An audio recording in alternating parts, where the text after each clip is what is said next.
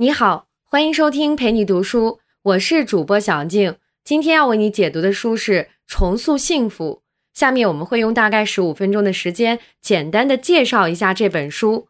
本书的作者马克·曼森是一位媒体创业者，也是美国著名的企业家，更是《纽约时报》的畅销作家。他给美国《时代》、CNN 做专业撰稿人。他曾经用七年的时间环游世界。把旅行中写的随笔发表在《福布斯》等多家杂志。接下来，我就为你来详细讲述书中三个重点内容。首先，我们要明确一个真相，那就是幸福的本源是解决问题。其次，我们要知道焦虑的本质其实是价值观的问题。最后，我们讲四种违反常识的价值观，帮你赶走焦虑，重塑幸福。首先，我们来说第一个重点内容。幸福的本源是什么？作者认为，幸福的含义在于解决问题。在生活里，我们总会祝福别人一帆风顺、无忧无虑等等，这些美好的言语听上去让人很舒服。可是，本书的作者却像是给我们泼了一盆冷水。他告诉我们，别奢望没有问题的生活，那是根本没有的事儿。这话听起来让人心生沮丧，但仔细想想，的确如此。有问题才是生活的常态。让我们回想一下，每一次觉得快乐的时候，是不是都是解决了一个问题后的那种获得感？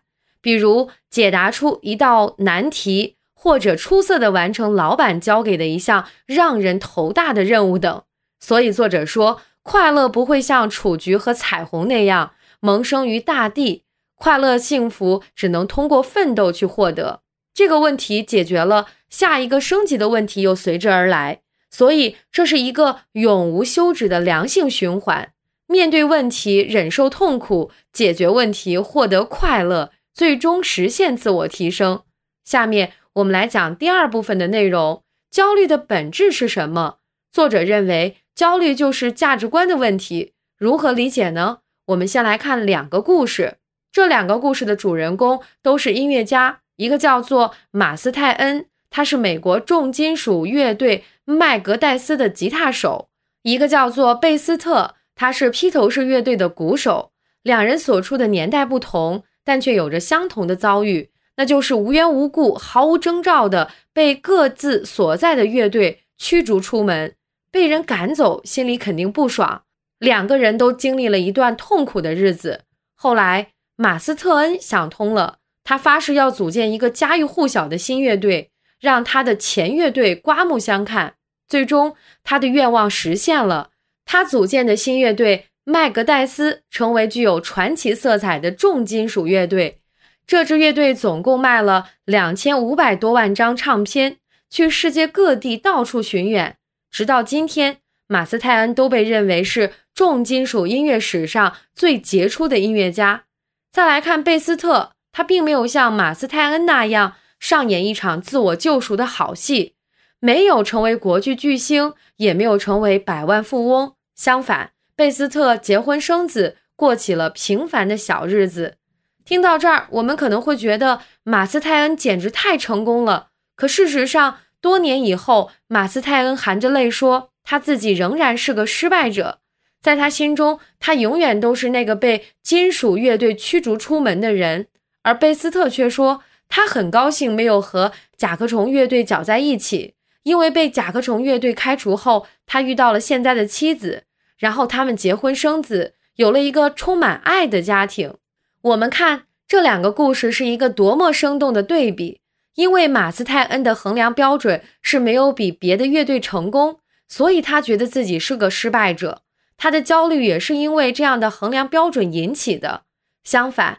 贝斯特把拥有温馨的家庭和简单的生活当做衡量人生的标准，所以他成为了一个健康快乐的老人，过着幸福的生活。这就是作者所说的个人价值观。简单说，就是我们如何定义成功和失败，我们如何衡量自己、评价他人。良好的价值观会让有些问题迎刃而解，而不良的价值观可能就会夺走幸福的人生。那么，如何区分好的价值观和不良的价值观呢？本书作者给出了衡量标准。所谓好的价值观，应该具有三个特征：一是基于现实，二是有社会建设性，三是直接可控的。在这里，作者拿诚实做了个解释。他认为诚实是最好的价值观。第一，说了实话，自然反映的是现实，所以它符合基于现实这个特征。第二，诚实尽管有时候会让人感觉不愉快，但最终却是有利于他人的，这就是有社会建设性。第三，它是完全可控的，说不说实话，完全在自我掌控范围内。作者还在书里讲过一个他本人和妻子的例子。他和妻子一起出门，出门前，妻子在镜子前精心打扮半天后，作者却觉得有些不太好看。这种情况下，很多丈夫为了赶着出门，就会撒了个谎，说很好看，让妻子开心。但作者不喜欢这样做，他觉得比起让自己感觉良好，诚实更重要。而且他给妻子提出真诚的修改意见，至少不会让妻子因为穿错衣服而在大庭广众之下出丑。这就是好的价值观。我们再来说不好的价值观，也有三个特点，跟好的价值观正好相反：一是迷信或者说不是基于现实的；二是具有社会破坏性；三是不是直接可控的。经过简单对比，会发现。健康的价值观是通过我们的内心来实现的，只要调整好心态，马上就可以体验到，这就是可控的。不良的价值观呢，一般要依赖外部事件。我们回想刚才说的，马斯泰恩的标准是与别人的成功进行比较，但事实上，我们是无法控制别人的唱片究竟卖多少张，所以这就是不良的价值观。当我们选择了不良的价值观，我们其实就是把注意力放在了一些无关紧要的事情上，这些事情只会让我们的生活更糟。相反，良好的价值观会让我们专注于更好、更重要的事情上，这些事情才能给我们带来真正的幸福和成功。这就是第二部分的主要内容。接下来，作者为我们梳理了几种他认为良好的价值观，这也是我们要讲的第三部分。这些价值观虽然猛地一听让人感到有些不舒服，但是作者认为坚持这样做会让我们的生活发生改变。第一种价值观叫做“别管错是谁的，你都一概负责”。这话听起来有些人会觉得委屈。作者说的一概负责，是我们有责任选择如何看待糟糕的事，我们要对自己的情绪负责，不要让事情影响自己的心情。我们还有责任去分析和总结，所以解决问题的第一步就是主动承担责任。这里作者提出一个名词，叫做“受害者心态”，就是说，有些人总感到自己是社会不公的受害者，他们往往把自己的问题归咎于他人或者外部环境，这在短时间内会让人感觉良好。但最终只会让这个人长期生活在愤怒、无助和绝望的境况里。作者在书里写道，他的高中老师曾经说过这样一句话：遇到难办的问题时，不要只是坐在那儿傻想，要着手去做些什么。即使你不知道该做些什么，但只要你开始行动，最终你会想出适当的办法来。作者把这个叫做“做些什么”原则。遵循这个原则，不仅可以帮我们克服拖延症，而且还能帮我们建立新的价值观。当我们把做些什么作为衡量成功的标准后，我们会觉得失败也没什么可怕了。以上就是作者介绍的第一种价值观。下面我们来讲第二种价值观：你并不特别。作者说，我们大多数人其实都生活在简单和平凡之中，我们的生活平淡无奇。我们自己也并没有多少非凡之处。从统计学上来说，我们不太可能在所有的领域都表现非凡。现实生活也是这样，很多人在自己所做的事情上都是表现平平的，即便特别擅长某件事情，但在其他事情上做的也没那么好。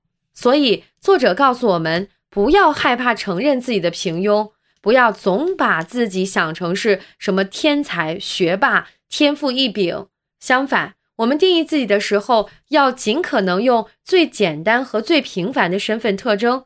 选择的身份越狭窄、越稀有，所受到的压力就越大。比如，一个写文章不错的女生，别人叫她才女，她把这个标签当回事儿后，再搞创作，她就老想着要好好写，才对得起才女的称号。因为杂念太多，无法专注于创作本身这件事，随之而来的就是焦虑。急躁等负面情绪了。要是他想着自己就是个普通人，反而会卸下思想包袱，让自己变轻松。当然，这里不是说我们不干出一番伟业，而是说真正做出不一般成就的人，并不认为自己是超人或者有什么过人之处。相反，他们知道自己是普通、很平凡，所以做事情时会加倍努力。俞敏洪就说他自己并不太聪明。而且他所看到的成功人士，往往也都不是聪明到极点的人。他们能成功，其实是付出了比常人更多的努力。下面我们来说第三种价值观：不在乎。作者说，当我们在乎的越多，我们就会觉得一切事情都理应以我们希望的方式存在，而世界不可能围着我们来转。